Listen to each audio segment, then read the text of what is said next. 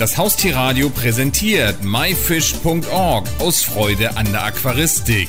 Jeden Donnerstag von 20 bis 21 Uhr berichten wir hier auf dem Haustierradio über alles Interessante aus dem Bereich Aquaristik.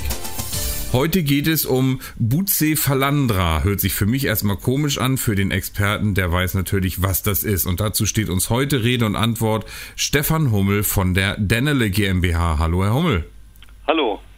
Herr Hummel, erstmal ein bisschen was zu Ihnen, Schrägstrich Dennerle. Was macht, was ist Dennerle?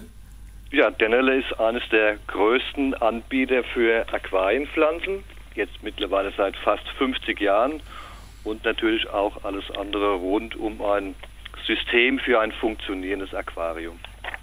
Und was genau machen Sie bei Dennerle?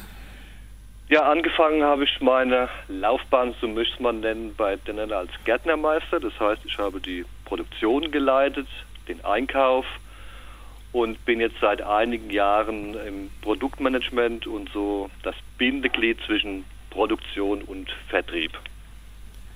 Und als Geheimnamen haben Sie auch noch den Planter Hunter? Ja, das ist so mehr oder weniger eine Marketingfigur, die wir vor einigen Jahren kreiert haben, aber die natürlich nicht einfach nur so entstanden ist, sondern die streng nach der Tradition Natur erleben was der Firmengründer Ludwig Dennerle ja schon vorgemacht hat. Das heißt, natürliche Standorte in aller Welt zu beobachten und daraus auch Rückschlüsse zu ziehen für ein System, wie es im Aquarium funktionieren könnte oder funktionieren soll.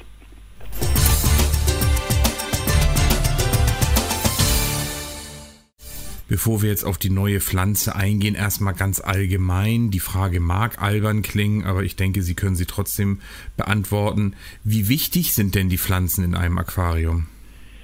Ja, die Frage ist nicht albern, oder, sondern ist eigentlich der wichtigste Faktor, damit ein kleines Biotop funktionieren kann. Denn die Wasserpflanzen produzieren den notwendigen Sauerstoff für die Fische. Das heißt, geht es den Wasserpflanzen gut, geht es auch den Fischen gut und das ganze Ökosystem funktioniert einfach viel besser. Sind die Pflanzen denn auch teilweise gleich Futter für die Fische? Eigentlich weniger. Es gibt nur ganz wenige Fische, die auch an die Pflanzen gehen. In den normalen Gesellschaftsaquarien sind es eigentlich ganz wenige Fische, die auch mal in, an einem Blatt zupfen oder so. In der Regel ernähren sie sich entweder von Kleinstlebewesen oder von den ungewünschten Algen. Oder von dem Fischfutter, was ich dann beimenge. Oder von dem Fischfutter natürlich. Bei den Fischen ist es ja ganz eindeutig, ich darf Fischart A auf gar keinen Fall mit Fischart B zusammenhalten. Wie ist das bei den Pflanzen? Bei den Pflanzen gibt es eigentlich solche Problemfälle eher weniger. Es gibt zwar Untersuchungen, dass die eine Pflanze den anderen Pflanzen etwas äh, von Nährstoffen äh, wegziehen kann, aber in der Regel sind eigentlich alle Pflanzen kombinierbar. Es sei denn, man hat Pflanzen mit schattigen Bedürfnissen, die passen natürlich nicht in Pflanzen, die sehr viel Licht brauchen. Also da muss man schon ein bisschen nach den Lichtansprüchen etwas drauf schauen.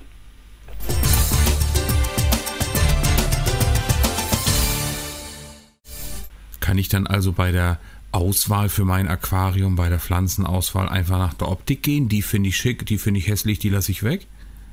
Im Prinzip eigentlich schon. Es sei denn, man will ganz bestimmte Biotop-Aquarien pflegen, wo man dann äh, auf den Ursprung Amazonasgebiet zum Beispiel bestimmte Pflanzen auswählt, die halt aus diesen Regionen kommen. Aber im Grunde genommen äh, ist eigentlich sehr vieles kombinierbar. Ist also der Grundsatz, Hauptsache Pflanzen sind drin? Ja, wobei man natürlich auf Wert drauf legen sollte, auch einen gewissen Anteil an schnell wachsenden Pflanzen, weil die halt sehr viele überschüssige Nährstoffe aus dem Wasser herausziehen, was zum Beispiel sehr langsam wachsende Pflanzen das eher nicht machen. Also die Kombination ist eigentlich der gute Mittelweg. Gibt es da eigentlich irgendwelche Richtwerte? Ist natürlich schwierig bei einem Aquarium, das geht ja nach Volumen, wie viel Anteile Pflanzen sein sollen? Ja, es gibt schon gewisse Richtwerte. Also optimal sind, ist so der Richtsatz zwischen 50 und 60 Prozent des Bodens sollten eigentlich mit Pflanzen besetzt sein und am Anfang auch mindestens die Hälfte davon mit schnell wachsenden Pflanzen, um einfach das Gleichgewicht besser einstellen zu können.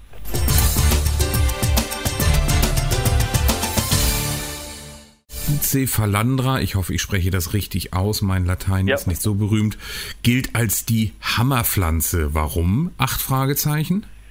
Ja, die Frage ist relativ einfach zu beantworten. Wäre diese Pflanze vor 30, 40 Jahren bekannt geworden, hätte sie nie so eine Erfolgsgeschichte erlebt, wie es halt jetzt zur Zeit des Internets ist. Das Internet hat diese Pflanze sehr, sehr bekannt gemacht. Es gibt richtige Fangemeinschaften, die jeden Tag etwas posten zu dieser Pflanze. Und natürlich halt die Bedürfnisse, die Pflanze haben zu wollen, steigt natürlich da immens. Der lateinische Name ist ja vielleicht fast ein bisschen niedlich. Der kleine Butze, gibt es da auch einen schönen deutschen Namen? Nein, einen richtigen deutschen Namen gibt es für diese Pflanze noch nicht. Sie gehört zur Familie der Aaronstabgewächse, aber es sah man, deutscher Handelsname hat sich in Fachkreisen wird sie ja, liebevoll Butze genannt, einfach als Abkürzung. Na, da lag ich ja gar nicht so falsch. Aber ja, was genau. ist denn nun das unglaublich Besondere daran? Ja, das Schöne an dieser Pflanze ist einerseits die Vielfalt. Das ist also eine Gattung, die endemisch in Borneo vorkommt und da aber eine Vielzahl von unterschiedlichen Wuchsformen hervorbringt, innerhalb von wenigen Kilometern nur. Und auch, dass die Pflanze sehr, sehr klein bleibt.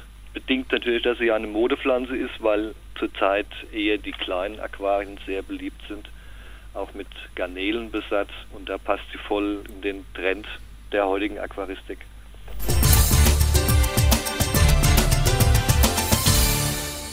Sieht sie denn besonders schick aus? Äh, erzeugt sie besondere Nährstoffe oder was macht sie noch besonders? Ja, sie sieht schon schick aus. Wie gesagt, äh, sehr interessante Plattform, teilweise gewellte Blattränder auch sehr interessant als Einsatzgebiet, weil man kann sie aufbinden auf Wurzeln oder Steinen. Das kommt dem Naturstandort auch sehr genau rüber. Und wie gesagt, das Internet hat da sehr viel zu beigetragen, dass man viele Sorten, die als Wildentnahme gesammelt wird, dann dort mit sehr schönen Fotos dokumentiert wird. Wildentnahme ist ja ein gutes Stichwort. Muss ich denn jetzt damit rechnen, dass in Borneo der halbe Regenwald abgeholzt wird, um die Bucephalandra zu roden? Oder gibt es dann hier auch schon, ich weiß gar nicht, ob das bei Pflanzen auch so heißt, Nachzuchten? Wir als Gärtnerei versuchen natürlich hier einen aktiven Beitrag zum Naturschutz zu leisten. Leider ist es seit Jahren noch so, dass fast alle, die im Internet auftauchen, die Pflanzen von Wildentnahmen gesammelt werden und wir waren ja selber vor Ort 2013 und die Pflanzen wachsen in nur sehr begrenzten Arealen und wenn das so weitergehen würde, kann man sagen, dass die Pflanze bald auf der roten Liste landet. Aus dem Grund versuchen wir als Gärtnerei diese Pflanze jetzt aus Laborpflanzen zu kultivieren, was uns auch gelungen ist. Heißt es denn da auch Nachzucht?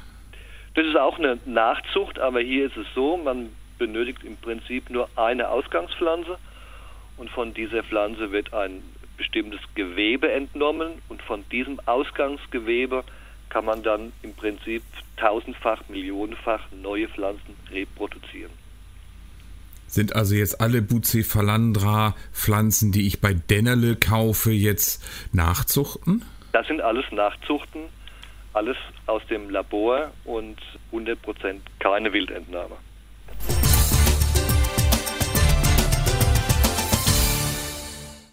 bei Labor, da klingeln ja bei ganz vielen erstmal die roten Lampen. Genau. Das ist immer alles schädlich. Igitt, Igitt, Igitt, gentechnisch, was weiß ich. Aber ich glaube, jetzt bei diesen Pflanzen ist das alles völlig okay und nur Naturschutz, oder? Das hat äh, mit Gentechnik überhaupt nichts zu tun, sondern das ist die sogenannte Meristemvermehrung. Das ist die kleinste Möglichkeit, Pflanzenteile weiter zu vermehren. Das geschieht in Laboren, wo alles unter sterilen Bedingungen kultiviert wird. Also im Prinzip die kleinste normale Teilung einer Pflanze. Könnte ich das zu Hause eigentlich auch selber machen? Wenn Sie ein Labor hätten, wo alles steril ist und die Ahnung hätten, wie Sie welches Pflanzenteil Sie entnehmen müssten, theoretisch ja, wenn Sie wüssten, was für ein Nährmedium und also es ist nicht so einfach. Also einfach die Bucephalandra in mein Aquarium packen und hoffen, dass demnächst, äh, wenn ich sie links gepflanzt habe, rechts welche ausschlagen, das funktioniert nicht. Das funktioniert schon, aber sie brauchen sehr, sehr viel Zeit. Also die wachsen mit nur wenigen Blättern im Jahr und die vermehren sich auch, bilden Seitentriebe, aber das ist sehr, sehr langwierig. Für einen Hobbyisten kann man sagen, okay, nach einem Jahr gebe ich vielleicht ein, ein kleines Teilstück ab, aber für eine Gärtnerei ist diese Methode zu produzieren nicht möglich. Bei vielen Fischen gibt es ja bestimmte Voraussetzungen, die ich im Aquarium haben muss, wie das Aquatop, Biotop oder wie auch immer beschaffen sein muss. Wie ist das bei dieser Pflanze? Ist die robust? Kann die überall oder wo kann sie?